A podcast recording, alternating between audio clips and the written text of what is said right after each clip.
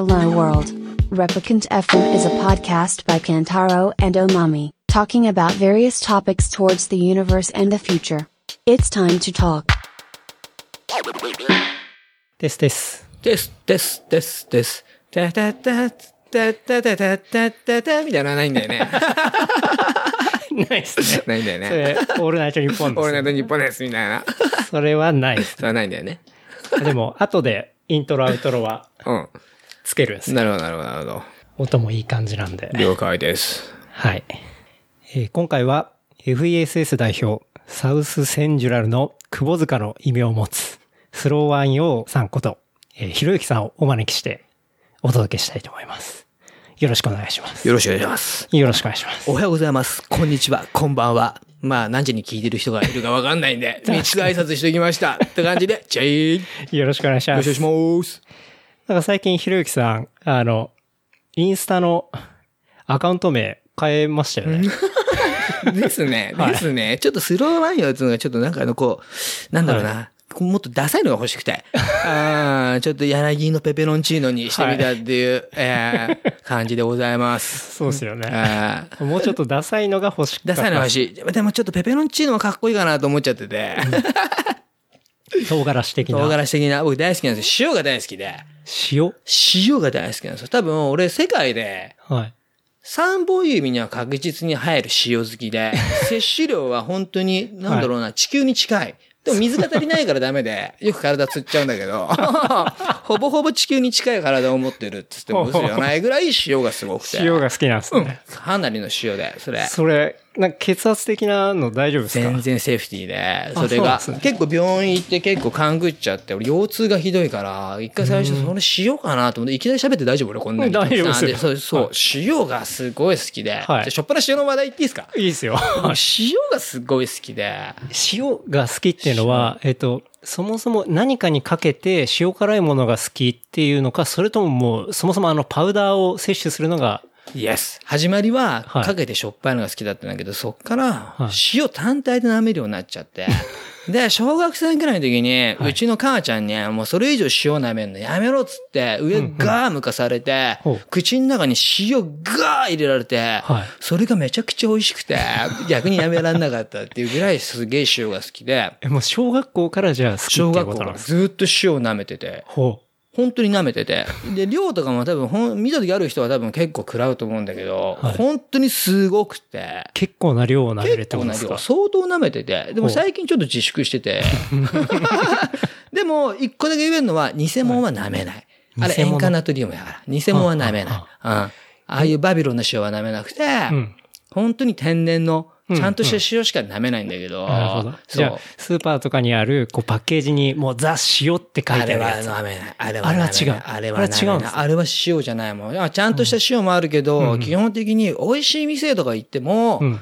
あの、塩にこだわりがないところの店って僕大嫌いでなんでこんな美味しい料理なのに、うんうんあのーわけのわかんない化学調味料に近い塩使ってんの、はいみたいな、はいはいすいません、塩くださいって言った後に、その塩が出てくると、うん。結構もう、バットだよ。あ、これはダメだと。ダメだよそー、みたいな。こんな塩だって入れなくていいや、みたいな。そんぐらいほんと塩好きで。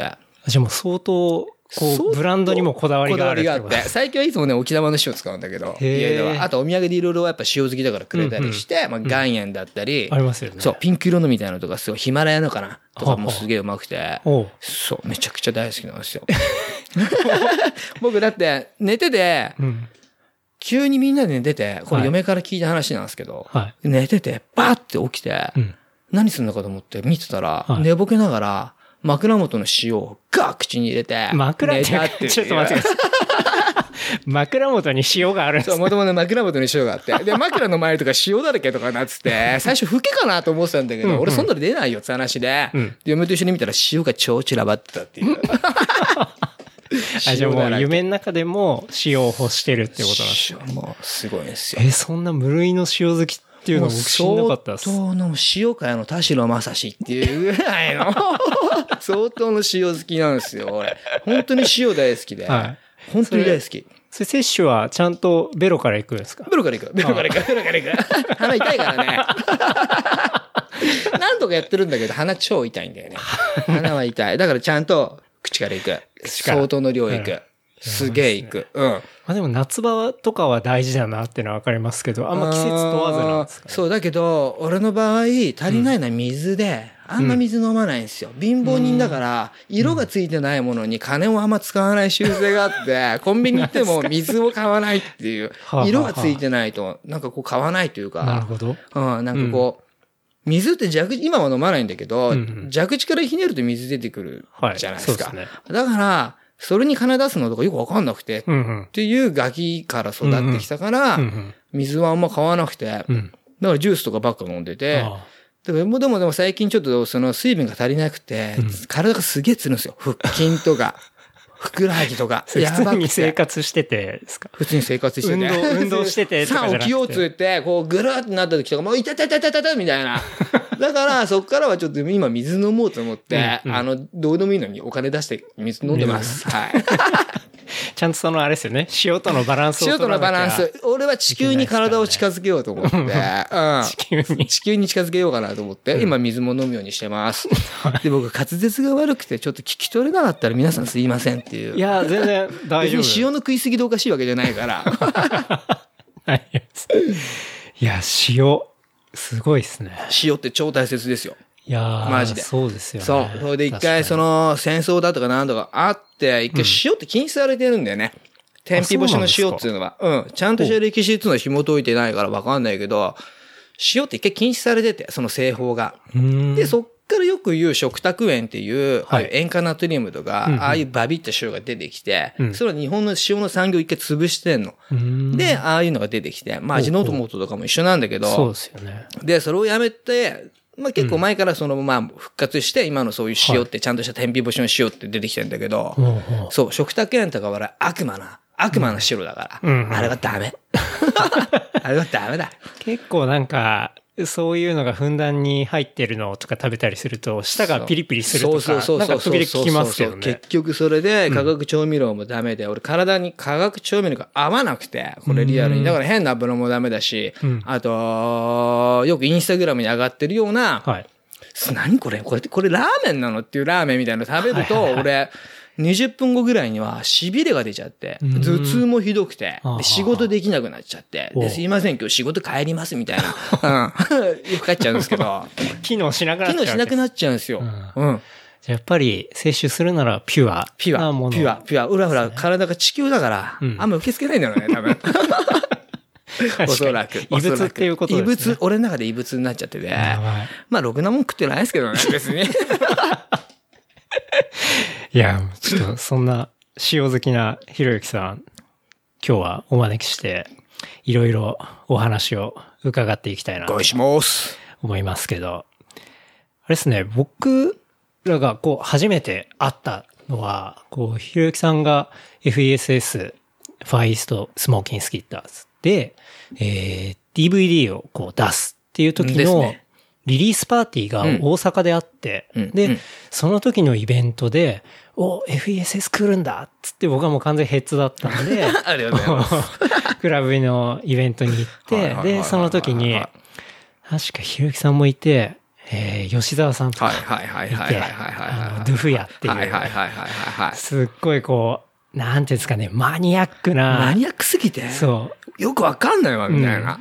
よくわかんないわみたいな自転車のパーツとか、うん。そういう、うん、自転車グッズとか、うん。まあそういうのを売ってたりする、そういうイベントが、ん。あの、確かあれ、ヌーンでしたっけね？ですね。そこでやってもらったパーティーで。うん。えで、そこに行った時に僕はこう初めてお会いしはいてで、まあその後アパレルとか、僕も買わしてもらったりして、こういろいろこう、まあやり取りをさせていただき、で、僕はまあその大阪時代が終わってこっち戻ってきて、あの、割と、まあ浅草界隈とか近くてみたいな、まあそんな感じっすよね。だからもうかれこれ一応最初に出会ってからもう多分8年9年とか、ですね意外と出会ってからは長くて。そうっすねで、その間ちょっと会わない時もあって、うんうんで、ばったりこっちで会うみたいな。そうですねでも、始まりもばったり会うから。そうですね。そう。うんケントローとは、その、ヌーンで会ってるわけじゃなくて、俺らが大阪に行って、ちょろちょろちょろちょろ遊んでる時にばったり会ったのがあケンタロウだから。そうばったり会ったの。あ本当にばったり会ったの。あれどこであったんだっけな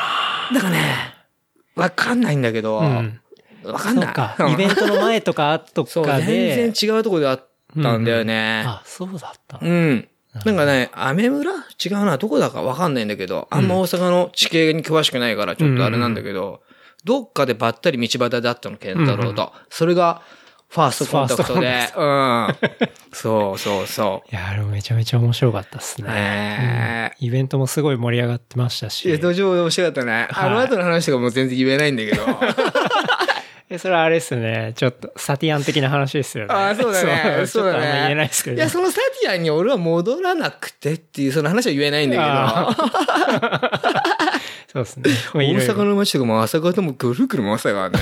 もう地形もわかんなくて、はい携帯の充電もなくなっちゃったりとかして、あで、俺はちょっと一人になっちゃって、みたいなので。うんうんはぐれちゃったねはぐれちゃったというか、まあ、うんっていう。うんえーすいません。あいや、僕その時、その吉沢さんのドゥフ屋から、うん、えっ、ー、と、山崎パンのなん景品であった、サイクリングステレオカセットっていう、あの、ハンドルにつける、はいはいはいはいはいはいはい。サウンドシステム。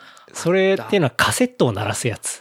っていうのがあって、で、しかも、カラーもビアンキの、こう、チレステカラーっていうか、そういうこう、面白グッズをその場で買ったりしたんですよね。覚えていくかもしれない。結人も構すごい、そう、あの、思い出で。景品だもんね、だってそうこんなん持ってる人いるんだと思って。だからその時も僕結構ヴィンテージのそのピストパーツとか、すっごいいろいろ収集してたりして、うんもう一人でヨーロッパの方から自分で入れたりとかなんかやってたんですけど、わ、国内でこんなんあんだみたいな。しかも景品だからね。景品行くんだ、みたいな。すごい変態だよね、もう。ちょっとやばい。この人たちやべえなと思って。ってうん。いうのがやっぱすごいありうんうましたね。んうん。まあ、うちらは、ああいうの集めてないけどね。あの人完完全に独自で集めてるだけ独自でうん。まあ、変態だろうね。すごいですよ変ね。態だと思います。そう。で、やっぱりその映像の中ではうん、基本的にこう、まあ東京の激坂を攻めるうんうん。クルーってはいいうはいはいはいイメージがやっぱ僕はすごい強くて。で、その中で、こう、ひろゆきさんもうん、こう、ひろゆきさんが基本的にこう中心みたいな感じだったんですかね？中心というか、もう、ファーイストの始まりから、うんああ、なんだろう、そこ行っちゃっていいですかね、じゃあ。はい、はい。ファーイストの始まりが、まだそんなにみんな乗ってなかったんですよ。自転車に。で、俺結構割かし早い段階で自転車を知って乗ってて、はい、はい。せーのではなくて、そうん。の、もう自転車自体の歴史的にせーのでみんな一緒にいたわけじゃなくて、もともとみんなスケーターとかで、みんなスケートボードも知ってたし、全然違うやつもいるし、うん。まあその当時プロスケーターの人もいたし、もう全然点でバラバラで、結成としてはその浅草にパンチサイクルっていう自転車があって、あそこにどんどん集まってきたし、うんうん。あとは僕がその友達に自転車を誘っできたしっていうのがあってできてきたチームで。あ、じゃあ徐々に徐々に徐々に徐々になんですよ。そうそうそうそうそうそうう。で、じゃあみんな乗り始めてって、でで、じゃあちゃんと名前もこうつけてくみたいな、まあそんな感じ。そうそうそうそう。そう、俺自転車乗り始めた時って、ピスト、いなくて、本当に。全然周りに。で、当時メッセンジャーやってた友達で、はいまあ、あと、このラジオ中に10回ぐらい名前が出てくると思うんだけど、たっちゃんって友達がいて、はい。よくそれと遊んでて、はい。で、本当にピストいなくて、で、俺自転車買おうと思って、いいこんな話進めてって大丈夫ですか？じゃあそっから行っちゃっていいですか、はい。すいません。はい。で、自転車買おうと思ってて、それまでマウンテンバイク乗ってたんですよ、俺。うんうん。あの、ゲイリー・フィッシャーの。はい。マウンテンバイク乗ってて、で、友達、その、たっちゃんはずっとメッセンジャーやってて、そいつはもうピスト乗ってて、はい。で、一緒に遊んでたりとかしてて、でも俺そろそろ自転車欲しいなと思って、ロードバイク買おうと思ってたんですよ、最初。うんうん。で、ロードバイク買おうかなと思ったら、いやー、いやいやいや、ひろゆきピストでしょ、と。ほ見てよ、このチャリンコっつって、見してもらって。まあ正直全然わかんなくて。いや、見たとこで別になんか区別がわからねえわ、みたう。いな。うんいやいやいや、ブレーキついてないじゃん、つって。うんおー、ついてないね、みたいな。うんうん何それってなって。どうやって止まんの？みたいなどうやって。止まんの？みたいな。いや、こうやって止まんだよ。まあ、そいつも大して止まれてなくて。おー、みたいな。でも、で、これ前に前にどんどん進んでいくんだよね。それで。もうそれでもよくわかんないじゃん。でもまあ、自転車は前に進むでしょみたいうな。そうそそうそう。本当に情報がゼロでこっちも見てるし、そいつもいまいちわからないですか？ら、説明が下手だから、うんどう？やって進んで、どうやって止まって、うんどういう自転車なのかもわかんないから、とりあえずいいよ、俺ロードバイク買うから、つって。はい。したら、お前金あんの？と。ほ金？う。うん。金ねえよと。ロードバイクも高いよと。そうですよね。確かに。確かに、ロードバイク高いかもと思って、うん。じゃあ、それでいいよ、みたいになって、たっちゃん金貸して、みたいな。それでも借りる。それでも金借りるみたいな。でも当時5万円で缶組で、えで、オークションずっと探してて、たっちゃんちで。うんもうこれたっちゃんって言ったら今はもう4回目ぐらいから。はいあーまだ言うけど。いで、あの、たっちゃんちでネットオークション見てて。うん。で、そのビルダーとかも、その日本たちも知らないし、そのピストっていうのもその文化も知らなくて、競輪用の自転車なんだよねっていうのをうっすら教えてもらってたぐらいで、うんうん。どういう自転車なのかとか、どういう歴史があるのかとか、全く知らないから。そういう情報もとにかくないほぼゼロってこと。ですそねいつのたっちゃんから教わるとかしかなくて、あと何人かメッセンジャーの先輩だったり友達もいて、教わるぐらいで、情報マジでゼロで、うん。で、どうしようと思って、で一緒に見てて、したら1台出てきたのが3連勝打つフレームで、いいっすね。たっちゃんこれ漢字じゃんかっこいいじゃんみたいな。俺も漢字がいいよみたいなはい。で、そのたっちゃんも3連勝乗ってたから、俺漢字がいいよ漢字漢 漢字がいいとりあえず漢字がいいみたいな。日本大好きなんで俺。うん漢字がいいっつって。よくよく考えたらそんな日本車なんていっぱいあって。うん普通にいるだ日本じゃんが。そう。あ、大体、そうですよね。大体日本なんだよね。俺それ知らないから、はいもう3連勝だみたいな。それ買おうっつって買ったのが初めて。缶組で5万円。まあ、3連勝つってくる。1勝も2勝もした時ないんだけど、うん未だに。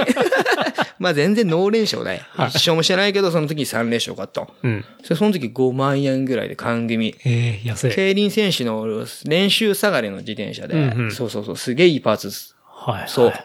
すごいのついてました、あの時。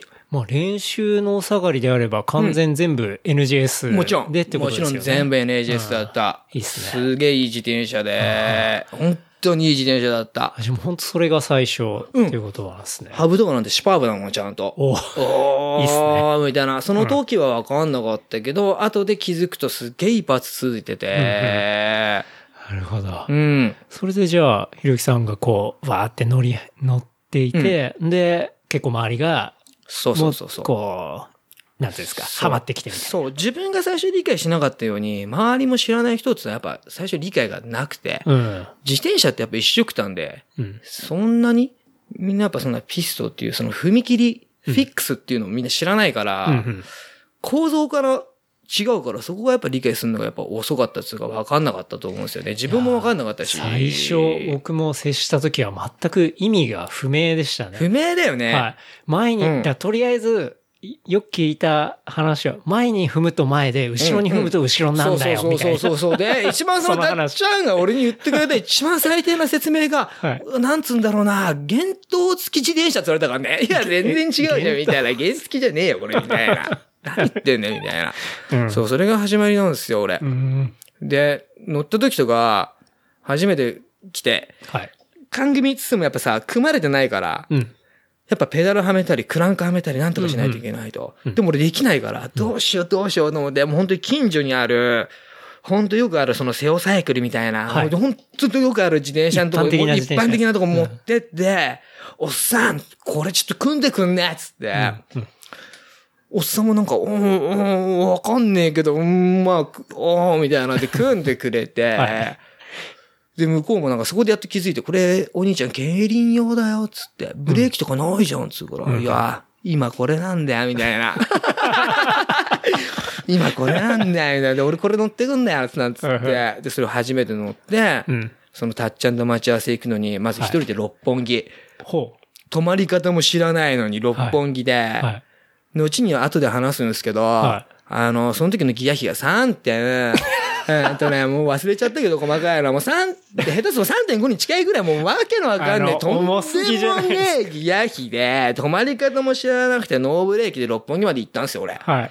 で、止まり方知らないから、あの、止まるときはガードレールにうん。手をグーッつって止まるか、それとも止まんないときは壁に肩グーッつって止まるみたいな。ひでえ止まり方っすね。ひどくて、そう、すごそう、ひどすぎたんですよ。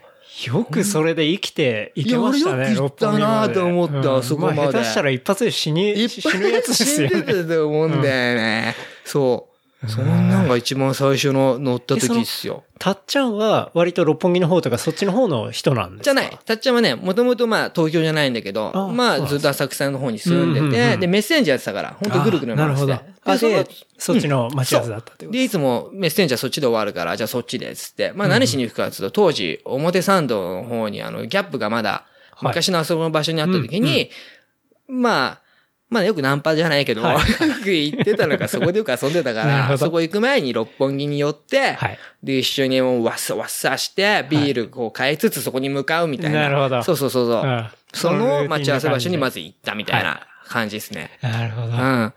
いや、生きててよかった。生きててよかったと思うんだよね。俺マジ死ぬかと思ったから。ああ、でもそれ初め衝撃っすね。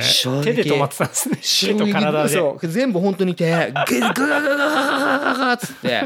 だから人に言われる前に信号を読まなきゃいけねえっつうのそこで覚えたみたいな。うん、結構それは人よりも早いかもしんない。確かに、そうですよね。うん。そうだ。信号を読まなきゃいけないですよね。かなり先から、先にある信号がどう変わるみたいなところを読んで、ちゃんと止まんなきゃいけないね。そう。で、結構それ今癖づいてるから僕車運転しててもすっごいその信号とかばっか見ちゃってて、うんうんうん例えばその車道の前に歩道の信号って変わるから、で、そっから何秒ぐらいにこっちが変わるとか、はい、はい、はい。あと、青の方の信号が黄色になって、青になってからこっ赤になってからこっちは青になるから、そのタイミングのその、ほんのちょっとした秒差みたいなので、俺はこうスタートダッシュかけたいから、うん。そう。そういうちょっとね、一人で変態みたいなことやってて、なるほどね。もうそこもがっつり読んで。うん、がっつり癖。にはい。あの時だいぶ癖つきましたね。だいぶついたっすようんうんそうですねね。。でも、多分その、ひろきさんが乗り始めたタイミングって、相当、もう2000、何年ぐらいだろうおそらく。何年だろう2000。もう覚えてないぐらい。4年とかうん、覚えてないぐらい相当前でした前ですよね本当メッセンジャーでも何人かぐらいですが、今でも元々の先輩たちがまあやってたから、その人たちがちょっと乗ってるぐらいでう、ん他は特に全然見た時でもなかったからうん。う、ん。っうん。ていうぐらい、ぐらいタイミングなんでですすよね。よ。タイミング。すごい。そうなんですよ。らそっから繋がり繋がって FESS で、になるんで大阪に来て、そうっていう。やばいね。でも、その自転車まだ問題があって、はい。俺メッセンジャー始めたんですよ。ほう。その後。あ、メッセンジャーやってたメッんですねセンジャーやってたの？あ、そうなんですか。うん。でもまあ、適俺仕事自体はまあ適当だから、メッセンジャーやってたっつっても、なんかそこまで、こう、うんあれなんだけど、はで、メッセンジャー始めた時に、い。うん。そのあるとある会社に入ったんだけど、はいなんでその会社に入ったかっていうと、その当時ブレーキついてなくて、どこもダメで、うんブレーキがついてないとダメとか、うんうん。仕事するにはなんかちょっと研修をなんかこう、何ヶ月かやって、やっとメッセンジャーみたいなのできるとか。あとはちょっと募集をしてないとか、はい。だけど唯一自分の先輩がやってたはいメッセンジャー会社っていうのがすげえ適当なところで、ほうまあいけてないところなんだけど、そこだけは唯一、あの、大丈夫だと。いいよ。つって、おマジでつって言って、行って、じゃあ3日間だけちょっと先輩についてってよ。そうやって言ったんだけど、もちろんその自転車俺そのままだから、はい。ギア比 3. 点何とかだから、はい。ついていけないわけですよ。うんうん。あのーどっかに行くっつストレートはいけるけど、はい。ピック5、ピック5とか、うんうんそういうクイックな動きとか全くできないから、そのギよねア引きでは、3.3とかだともう3.3走り出しが走。ってるから、で、全然ついていけないと思って、メッセンジャーってやっぱ半端ねえみたいな、うん。こいつだってこんな速いんだすげえなと思ってたら、うん。なんかおかしいなと思って、うん。で、その時にトランスミットっていうメッセンジャー会社とかあって、はいそこの人たちがもともと先輩だから、うんうんいや、メッセンジャーって半端ないっすね。クソ早いっすよ、って言ったら、いや、そんなやついねえと思うよ、つって、聞いたら、お前、ギア、見してみっつって。うん。お前、こんなの踏んでんのってなって。逆にやべえみたいなそうそうそうそう。え、どういうことっつって。いや、お前こんなの重すぎて、誰もこんなチャリンコ乗ってねえよってなって。うん。で、固定自転車っていうぐらいだから、はい俺ギア比も固定だと思ってたのよ。うん変えられるなんて知らないから、だからなんだ、俺こんな重い自転車買っちゃって、もっとなんか軽い自転車買えばよかった なんて思ってたら、お前バカじゃんみたいな。これギア変えられるから、つって、上野の自転車屋にみんなで行って、はい。お前変えろよ、つって、変えてくれたんですよ。そこで初めてなんか自分に適正に合ったギア比を手に入れて、はいそしたらもう全然ガンガン走れんじゃん、みたいな。うんうんもう先輩とか、お別にお前早くねえよ、みたいな。うん。おお前なんて早くねえよ、みたいな。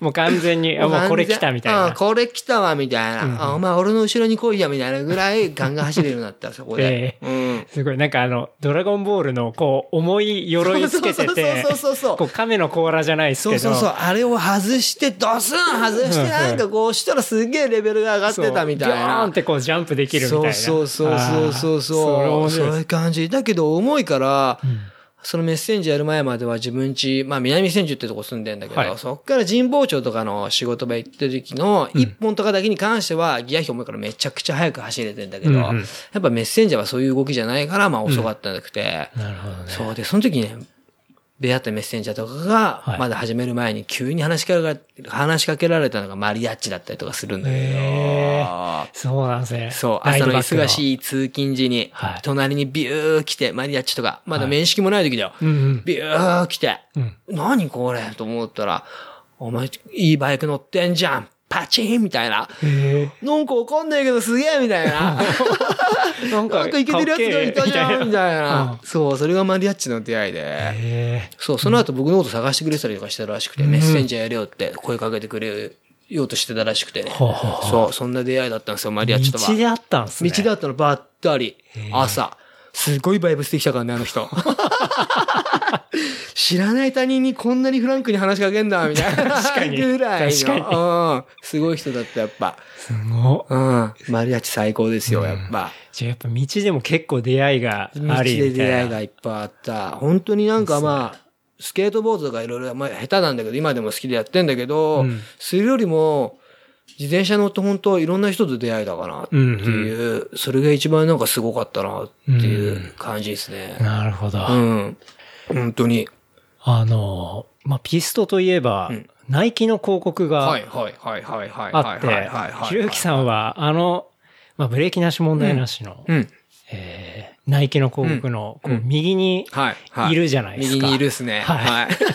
こう、非常に伝説的な、レジェンダリーなですね。広告、うん。ナイキのですね。右に出ていて、あれっていうのはどういうタイミングで、こう、どう撮影したりしたんですか？あれは、今だから言うと、はいその、パンチにいた時に、まあみんなで乗ってた時に、今で言うフォトグラファー、ペイちゃん。はい。そう、ペイちゃんとかがいて、でね、それでなんかちょっとその、いろんな BMX ライダーだったり、スケートボードうんうんとか、とりあえずその、まあ俗に言うそのストリートカルチャー的な人たちの若い奴らを集めた広告を打ち出すっていう企画だったの、ナイキの。ピストだけじゃなくて、スケートボードだったり、ダンスもあったのかな。うん。まあなんか結構何個かのジャンルであって、うん。で、東京、ナイキ東京っていうので広告を出すっていう話が来て、で、ピストで俺ら出てよっていう話になって、うーん。おーしかもナイキ？ジャストドゥイット？みたいな。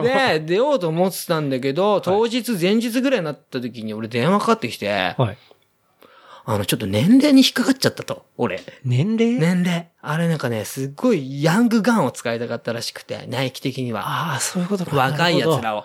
で、はあちょっと俺若干年齢引っかちゃって、なるほど。じゃあもうちょっとイメージ的にはイメージに若いやつ。ティーンとか、そうそうそうとかそうそうそう。をう。使いたかったらしくて、はい何それと、うんナイキ。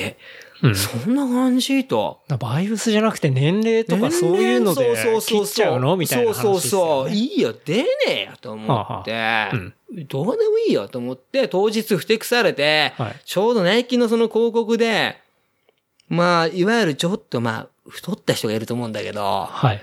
その人のところの会社で俺遊んでたの。はい。もう、ナイキ舐めてるよね、と。その年齢で切って。はい何なのっつって。言ってたら、電話かかってきてまた。うん。そしたら、ちょっと撮影盛り上がんないから、うん。ちょ、ひろゆき来てよって。ってなって、何っそれ？みたいな。最初から呼べよと思って行ったわけよ。そうそう、最初年齢で引っかかっちゃったの俺。うん。で、もう一人の人は年齢と体重で引っかかっちゃったのかな。まあ両方で引っかかっちゃったと思うんだけど、まあ、まあその人と一緒にじゃあ行こうやっつって、はいはいせっかくだから行こうっつって、は行ったの。で、パンチで撮影した感じなんですよ。あ、そうなんですそう。ね。で、あの写真が俺選ばれるとも思ってなくて、あの前とかガンガンスキットとかしたり、うん。結構ライディングっぽいのも撮ったりして、まあパンチの前だけだったんだけど、うん。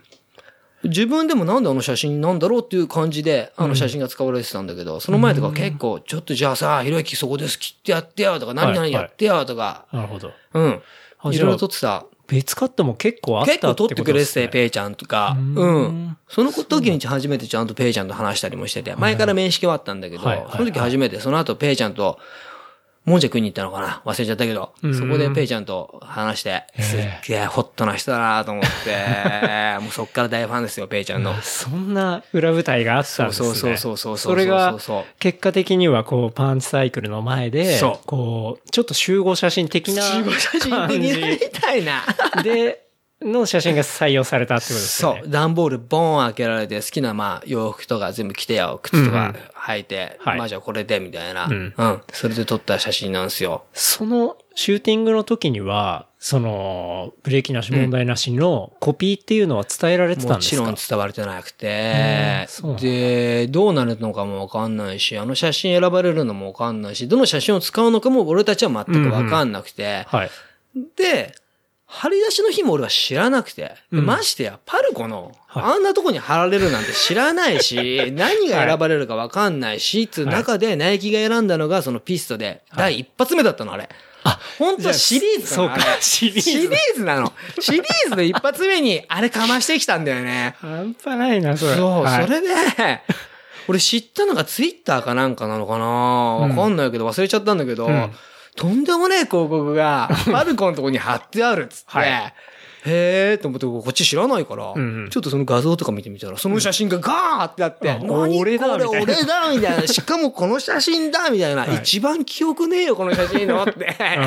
で、そう、それが俺も知ったのよ。はい。じゃあもう完全にソーシャルで、こう、もうそれは燃え上がってる時ですか？もう大炎上になってる時まだまだまだまだ。あまだ燃え上がるところ。あ燃え上がりそうなところ。そうなところなんだかなんだろう、カチッカチッみたいな火をつけてる。ちょうど火をつけてるところぐらいなのよ。で、もうその夕方ぐらいからだいぶこう大炎上してきたんだけど、で、その時に気になっちゃって、何これと思って自分見た時ないし、うん。でね、その日見に行ったんですよ、俺一人で。うんうん。渋谷に。メッセンジャーやってたのかな？確かメッセンジャーやってたと思うんだけど、一、はい人で見に行ったの、それを。うん。そしたら雨降ってきちゃって、雨の中。はい。結構としゃぶりの中、一、うんうん人で見てて、うん一人で見てる自分を友達がずっと見せるらしくて、ダッサーみたいな。自分の見てるわ、みたいになって、しかも雨の中。うんうん。そんな思い出。で、次の日になったらもう大炎上。あ半端なく炎上してて、ディスとか半端なかったからね、うん別に俺がやってるこキャッチコピーでもないし、そうですよね何よ、みたいな。はいはいうん。あ。もうじゃあ、その翌日にはそんな状態になっそていんな状て、態。やばいやばいみたいな。そう。で、今だからこれも言うけど、は全部言っちゃうね、じゃあ。はいナイキは、はっきり言って、炎上も若干分かってたらしくて。い。なるほど。それは。ある程度。ある程度それ炎上来るっつうの、うん、多分バカじゃないから、さすがにキャッチコピー、キャッチコピーも、はい。まあ、ちゃんとした人が見ればそこまでそういうふうに思わないんだけど、うんそうでもない人っていうのが世間の大半だから、ね結局炎上というかそうなるのは分かってたらしいんだけど、うん1ヶ月間持つと、うん。この広告。はい。1ヶ月は持つからやっちゃえって話だったんだけど、うん3日だったんだよね。で、パルコからもナイキに連絡が来て、はい。もうお願いだから、うん。撤去作業の金額も、全部お金も、はい。パルコで負担するから、外してくれと。もう、それなかなかないっすね。結構それははあ。伝説らしくて、パルコ側いやーもうそんなのはないっつって。ですよね。うん。いや、普通考えたら、うん。そういう、なんていうんですかね、ちょっとレギュレーション違反みたいなうん。もので世間が想像がついたら、うん。それってもう完全にスポンサーのせいですからね。そうそうそうそうだからもそうナイキさんこれ、あの、御社の金でとっとと外してくださいみたいなそれが普通なんだけど、あまりにもすごすぎちゃって、うんパルコが金出すから、うちが金出すからもう外してくれと一。刻これやばも早くいから、つって。らしいのよ。すごいの。それはすびっごいですね。くりしちゃっでもうディスクらったからね。うん。半端じゃないディスクらったっすよ。うん。もう知らない人からもう山のようにね。山のように、なんか、青空ぶら下げでまで言われて。で、さっき言ったけど、その俺一緒にそのふてくさらいさんのもう一人デブがいると、関係ねえじゃねえかとか思うけど、もうすごい言われようしたから、うん。で、その広告があったからちょっとレースも潰れたとかも、なんかちょっとこっちよりサイドのその業界からもちょっとなんかこう、そんな話とかも、いや、俺ら知らないし、みたいな。なるほどね。うん。じゃあ結構、まあその、それを見た一般の人からも来るし、うんうん割となんか割と近い。そう、自分たちと同じような立ち位置にいるような人からもうん、迷惑だじゃないけど、はい軽くそんなのもあったりとかしてう、ん。うん。なるほどね。うん。結構大変な広告だったんですよ。ですよねうん。ナイキ謝りに来たもん。ファミレスデニーズに。あ、本当ですか？本当に本当に。すはあいません、つって。で、これ分かってたのつって、俺らも知らなかったから初めてそのキャッチコピー見た時は知らないから、うんうんうんそれこうなるの分かってたのつった時に初めて、うん1ヶ月もそう思ったんですよね、つって。ゲロったんすね。ゲロったんだよね。一度爆笑ですよ、その時に。ああ、面白い。面白いって言っちゃあれですけど、面白いですね。マジでみたいな。いやーじゃあさ、つって俺らこれからいろいろやっていくから、うん。償いじゃないけど、ちょっとスポンサーしてくんねっつったうんうんら、全然笑われてはい終わったんだけど。うんと言わず、笑われて終わる。笑われて終わったっていう。見返してやろうかなと思ってね、それで。うん。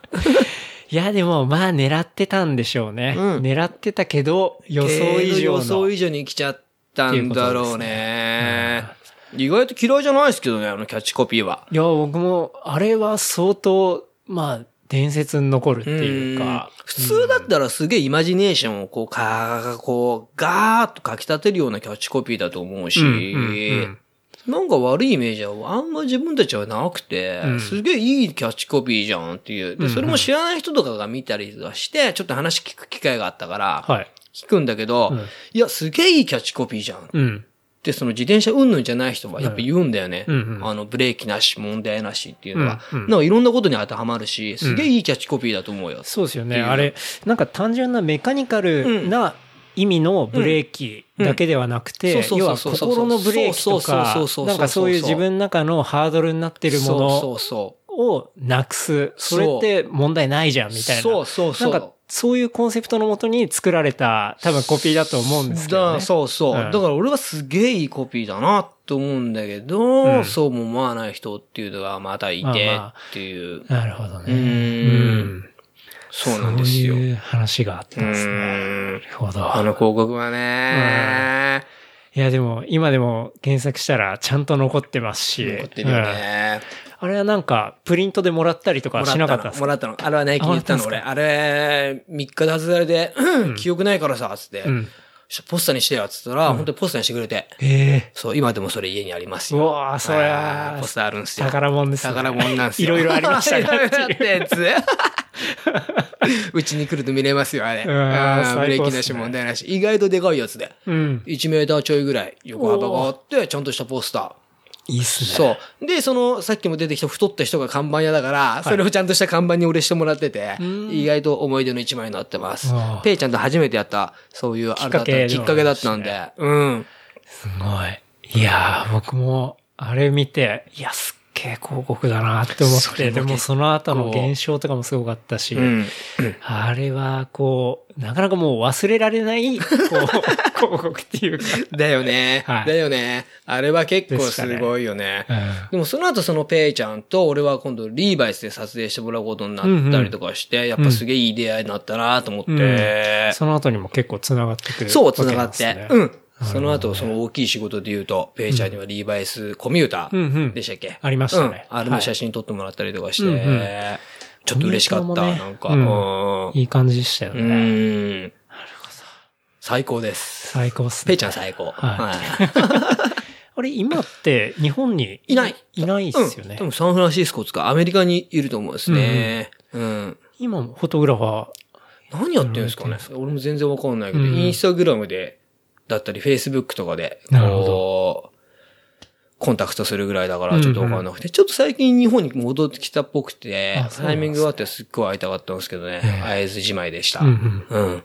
なるほど。いやー、面白い。そんな裏側があったとは、そうそうそうそう俺裏しか1ないからミリもしなかったです。裏しかない。今裏しかないから。日はちょっといろんな裏側を裏で行きましょう、裏で。裏しかないんで。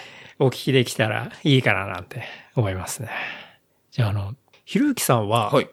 こう、最初もちょっとお話出てきましたけど、南千住が南千住地元南千住はなんですか生まれも育ちも、まあ南千住で、うんまあ、東京ブロンクス、一番ゲートなとこだと思うんだけど、サウス千住サウス千住ある。大阪でいうところのも西成っていうのが多分南千住になってきて、うんまあ山屋ですね。山あり谷あり山屋っていう、うんえー結構ドープなところ。そうっすよね。うん確かに。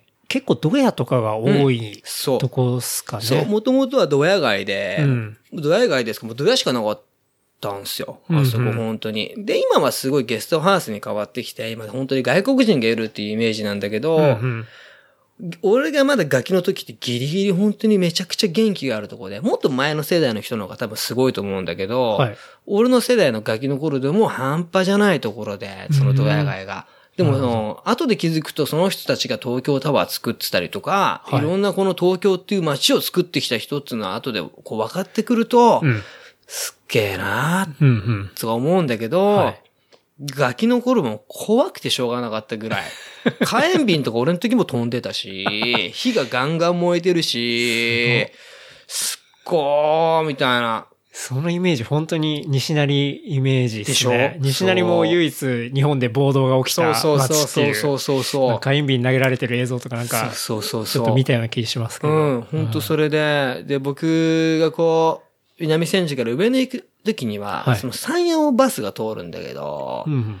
まず俺が乗る停留所では人ってすごい少なくて、はいで、そっから二駅行くと山屋なんだけど、そっからぐわーにっかぽっかこ乗ってくんだけど、それがすげえ怖いし臭いし、やばかったんだよね、本当に山屋は。じゃあもう本当にザ労働者の街っていうか。ザ労働者そういう、そうう。ん。で、そういうの文化って意外とその3、8つにはクローズアップされてるんだけど、僕が住んでるのは南千住は南千住なんだけど、ちょっとその東区っていうところでほう、三夜東区っていうところで、まあなんだろうな、ちょっと外れた地域なんだけど、そこもも、もうそこですげえドープな場所で、はなんだろう、僕ん家の近くって本当代々木公園ぐらいの公園があって、その中にはまあいろんなサッカー場だったり、いまあいろいろあった公園で、まあそこもすごかったんですよ。もう本当にまあ、労働者ですか、まあ小敷まあバム。うわもうガーいて、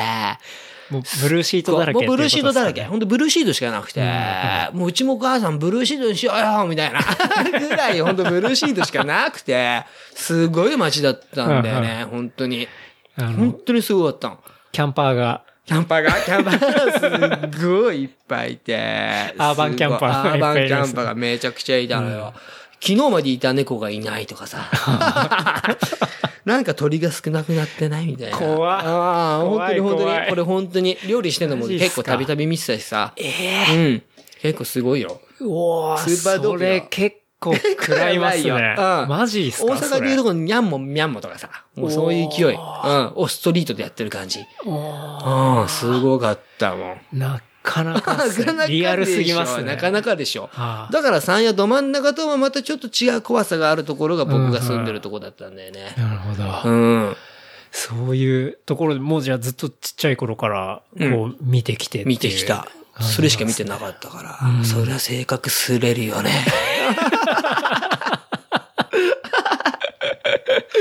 だって、だってうん本当に、俺よりも、まあ、全然俺なんて若いから、はいその世界で言うと、もっと年いってる人だとさ、うん。本当になんかこれだと差別になるけど、うんまああそこの地域の人とは結婚しちゃダメとかさ、ええ。あそこに遊びに行くなとかね、はあはあはあ。女の子が入っていく場所じゃないとか、本当にそういう風に言われてた場所だから、うん。うん。その辺はね、何条何とかっていう人の写真集があって、まあ全然もう売ってないし、ほうほうもうオークションで見っけても何万もしちゃう写真集なんだけど、はい結構それドープで。それはもう、その山陽のあたりを撮ってそう、るずーっと写真集撮ってる写真集なんだよね。そう、それもすごい。でも買えない。物がなくて。俺もすっげえ欲しいんだけど、一、回出てきたんだけど何万ってついてあ、た。もう完全にプレミアムついてる。プレミアもの。超プレミアもの。それもじゃあ、本当に当時の、当時のもっと前のサイヤーとかを撮ってる。ただめちゃくちゃかっこいいです。今見ると、その労働者たちの背中とか、はあ、はあはあめちゃくちゃかっこいい。すげえいい写真集だと思う。見た時ないけどね、ちゃんとは。あれですね、これから多分、こう、日本が、なんていうんですか、戦後戻っていくっていう、うんうんそうのん、がっつりぐわっそとうそうそう。右肩上がっていく時を発、展途上うんをこう肩入れてガチャー支えてったような入れてった人だと思うんだよね。人たちがいるってことですよね。そう。で、どうなってたのかわかんないけど、若干切ない部分もあるし、そういう人たちがどんどんこう仕事がなくなっていくのとかも、うんうん。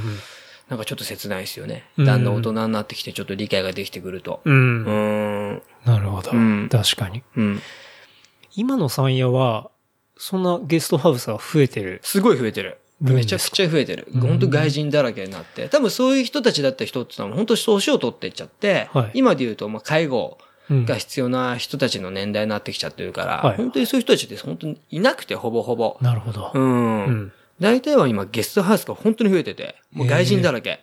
なるほどね。うん。なんか僕もちょっとニュースで、まあ大阪の話になっちゃいますけど、その西成のあたりも、うんまあ相当、僕も初めて歩いた時、うん5、600円で泊まれるみたいな。うんうんうんうんうん。マジかよ、みたいな。で、そのドヤの注意書きに、赤痢注意って書いてあって、何時代だよと思ったら結構衝撃受けてたんですけど、なんか、それがこう、今インバウンドのまあうんうん外国人が山ほど来てる。うんで、外国人あんまそういうの気にしない。うんうんだからゲストハウスがガンガン増えてるみたいな。うんうんうんだからそのノリと多分結構近いあとあ、そうねころが。多分近ある。のかもしれないですね。今のケンタロウの話じゃないけど、うん当たり屋注意っていう看板見た時ないでしょ？ないっすね。ないでしょ？俺は見た時あんだよね。当たり屋注意って書いてあったんだよね。まあ、現に俺の友達の女の子とかそこで当たり屋にまさに当たっちゃってとかで。金取られるかと思ったら、姉ちゃん悪いけどあそこまで乗っけてってっつって、引かれた後乗っけてったっつって。めっちゃ臭かったっつってたからね。タクシー代わりにされたタクシー会員されたの、当たって。すごいのよ、超ドープ。みんなその路上で寝てたからさ、うん普通に朝になると何百人もいて、朝市ってあってね。朝一。うん、まあ、泥棒市っつってね。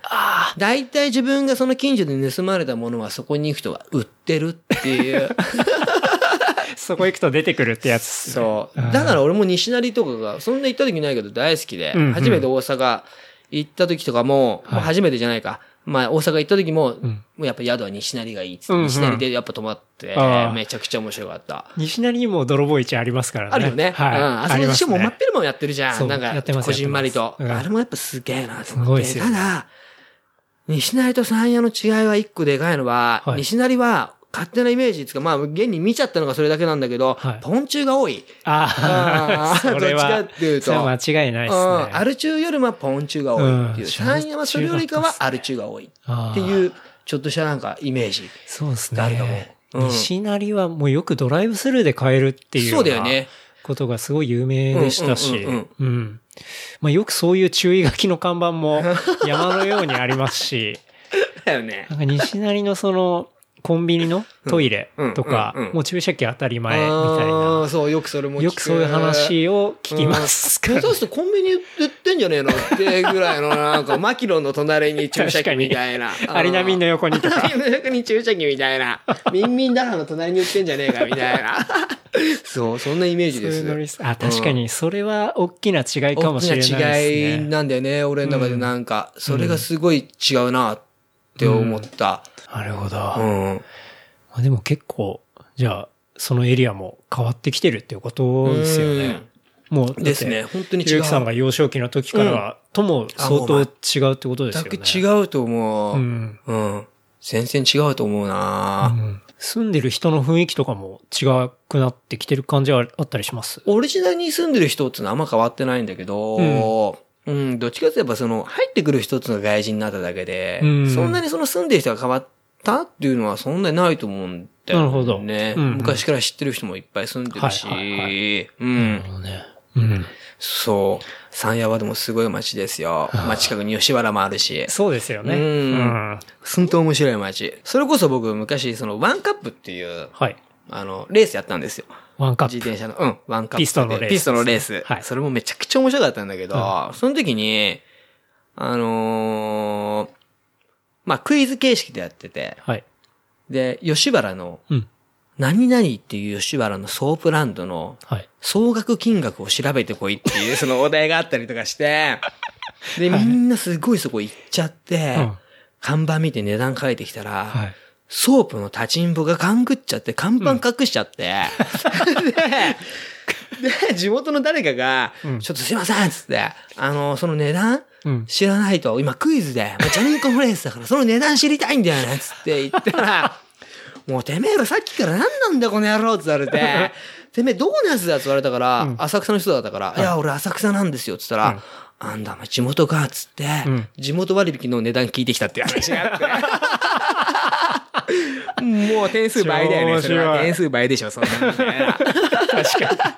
2倍ですね。2倍、2倍。二倍だからね、面白いエリアなんですよ。三夜リー吉原リーで。ううんん。めちゃくちゃ面白いところです。本当にユニークなユニークなやつしかいないよね。うん。まあ東京でも相当ユニークな場所ユニークだ。と思う。あそこは。なんか変わった場所だよね。そうですよね。だってちょっと。と歩いたら全然浅草とか。浅草全然浅草だし吉原あって。うんんそうですもんね。そうそうそうそうそうそう。でも本当に、当時はガキの時怖くて、本当に怖かったな。本当に怖かった。普通に。うん。夜歩くのも、うん絶対無理ぐらいの感じの怖さがあったってことですねうん本当に。怖かった。うん。あいつら強いしね。殴っても 殴っても立ち上がってくるからさ。いやー、面白い。うんスーパータフガイです。やっぱ。タフガイですねあの人たちが作ったんですよ、東京きっと。ううんん。うんうん。そうっすね。まあ何作ったのか知らないけど。ってま絶対すけども。何かしらは作ってるね。まあ何かしらは作ったんだろうね何かしらは。はい。今俺のこの話を作ったのは間違いないからね。そうですよねうん。ありがとうって感じですよ。面白い。なんかあの、その南千住で、ひろゆきさんフリマとか定期的にやってません？たまに、最近はもう売るもんなくなってきちゃったから、うんまあ唯一なんだろうな、この南千住のフリーマーケットでシュプリーム買えますみたいな。あのフリマ、おすごい場所でやってんなと思って。あそこ来たら結構ラッキーだったと思うんだよね。俺結構いろんなもん貯めちゃってたから、い結構意外といろんなもん持ってて、うんそれやってた時とか。それ俺値段とかわかんないから、すっげえ安くってたよ。そのフリマは、なんかこう、そういうフリマの会みたいのがあったんですか？そう、会があって、そう、でかい会があって、あ南千住でもうぐるぐる回ってて、あはい。その、第何何曜日は来るみたいなので、やってるんですよ。ララテラスっていうところで。ほうほう。そう、そこにちょっと物が多すぎて、もう捨てんのもったいないなと思って、うん本当は捨てようと思ってたんだけど、はいまあ捨てるのもったいないから行こうかなっつうので行ってみたのがきっかけで。まあちょっと出してみっかなぐらいの感じそうで。そうそうそう。んで、値段もわかんないから何でもいいやと思って、はで、南千住でシュプリーム買えますっつって。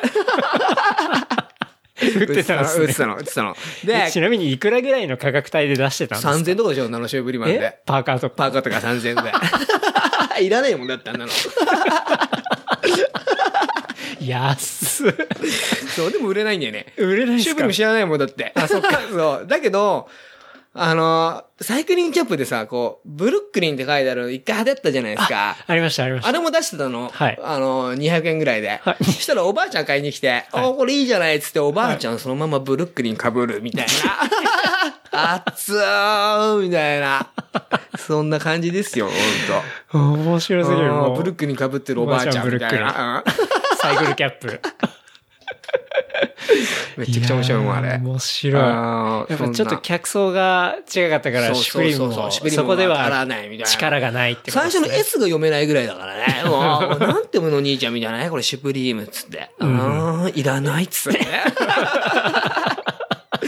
だろうね、みたいな。うんめっちゃいいのってたと思うよ、俺。いや、なんかそう、僕も今日、なんだろう、来ていただく前に、インスタ、うんひろゆきさんのバーって見てたんですけど、ううんわ、すここでこれ売ってたんだ、みたいな。ほんとね、そう、写真には出せないものとかも、ちゃんとしたね。ああの、ちょっと、うん気まずいから出せないはいものとかも、めっちゃいいのとかめちゃくちゃ安くしてたからね。うん。だから若いやつ来て、それ見ちゃうと、うんえ、これマジこれいいんすか？みたいな。うんうんこの値段でいいんすか？みたいな。え、でもちょっと勘繰り入りません？これ偽物っすか？みたいな。はい。なんか。みんな分かっててさ、勘ぐってた。うん。めっちゃ勘ぐってた。勘ぐって買わないぐらいの人で、いやいやいやいやいや、みたいな。まあ、ちゃんと説明すると、ああ、マジ買えます。これ何個か買えます。みたいな。めっちゃ買ってくみたいな。そう。で、俺、その後値段の付け方が分かんないから、うん。そのまま俺、大井競馬場かなんかのところのフリマに行っちゃったの。で、その時も値段知らないし、ベロベロだからめんどくせえやと思って、はいあの時出した時に、うんふ周りに買いに来た奴らが、俺に言ったのが、神様だっつった。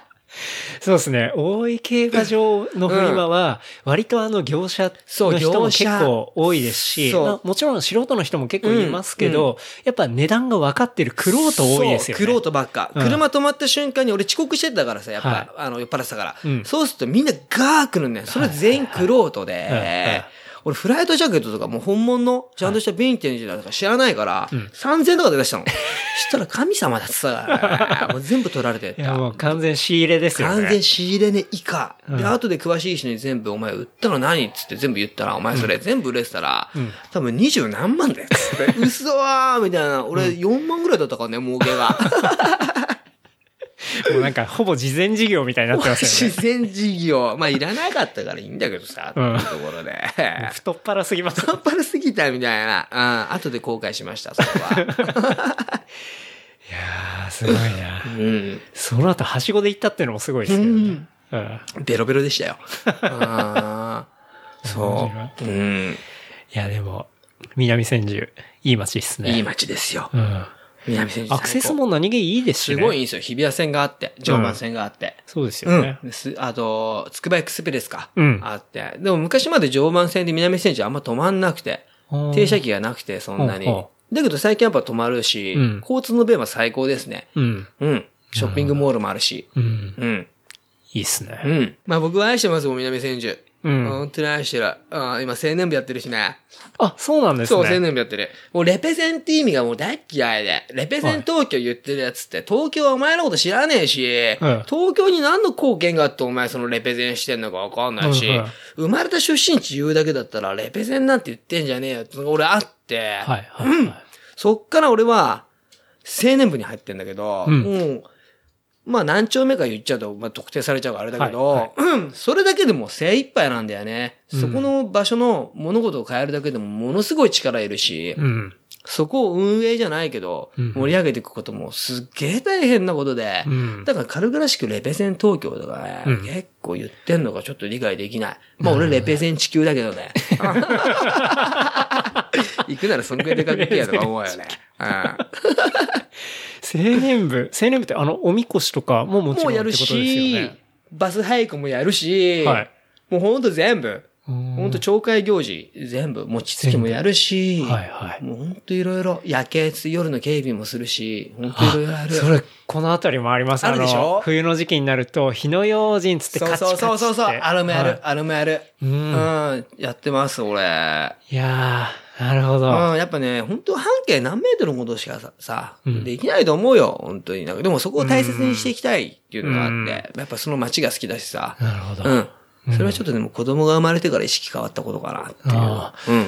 そうっすね。なるほどね。うんいや、なんか、出てくださったこの秋山さんとか、あとは、まあ、修二さんとかも言ってたんですけど、そう。なんかやっぱり、その、地域にフットに貢献じゃないけど、うんうんなんかそういうところっていうのを、うんやっぱり、その、東京で、そこで育った人たちっていうのは、うん。やっぱり必ずうん。言いますね。うん。だし、やっぱすごい、子供の頃から多分そこにいたりするから、リアルなんだと思います、すごいなんかね、うん。逆に当たり前なことに思えてて、やっうんぱうちの親父とかももちろん青年部、消防団もやってたし、うん。もうそれも見てきたこともあるからなんだけど、やっぱなんかね、すごく、すごく当たり前だったんだよね。うんうん。で、入り方もすげえスムーズっつうか、本当になんかこう、何も考えないじゃないけど、スムーズに俺はやることができたっていうか、すごい必要なことだと思う。ううんん。大事っすね、うん。大事だと思う。僕もちゃんともっとフットに貢献しないとなって感じですね。う んそうね。まあいいんじゃない？その辺にゴミ捨てなきゃ。いや、それはない、それはしないですね。いや、でも、ゴミで思い出しましたけど、この間台風の日が、ゴミ捨ての前日で、うんうんみんな結構普通にゴミ出ししてて、道ひどいことになってでましけどしたょ考ね。えないんだよね。結構ね。ちょっと考えようよって思いましたけど本当に考えようよって話だよね。そう、うん思う思いやー地域ちょっと、う。うん。もっと考えていきたいですね。うん。いい街が、やっぱ、いい街だから。そうっすよね。うん住みやすく。住みやすく。絶対いい街の方がいいもん。でもなんか変にこう無理して、いろんなでかい範囲でやるんじゃなくて、まずこう、身の回りで、うん。こう、しっかり考えて、やるのがベストだぜって話と思うよ。うん絶対に。うんうん。そうっすね。それが一番だと思う。確かに。うん。それだけで相当の能力だかうん。ら。うん。ちょっと話変わりますけど、ひろゆきさん今仕事ってどんな感じ仕事はね、時空パトロールっつうのをとりあえずやってて、で、それだとちょっとあの、民間というか、あの、税金でやってないんで、楽しいお話は次週後編に続きます。お楽しみに。話したトピックスは、ショーノート、 Replicant.fm で見ることができます。番組の感想は、ハッシュタグ、 ReplicantFM までお寄せください。See you next week. バイバイ。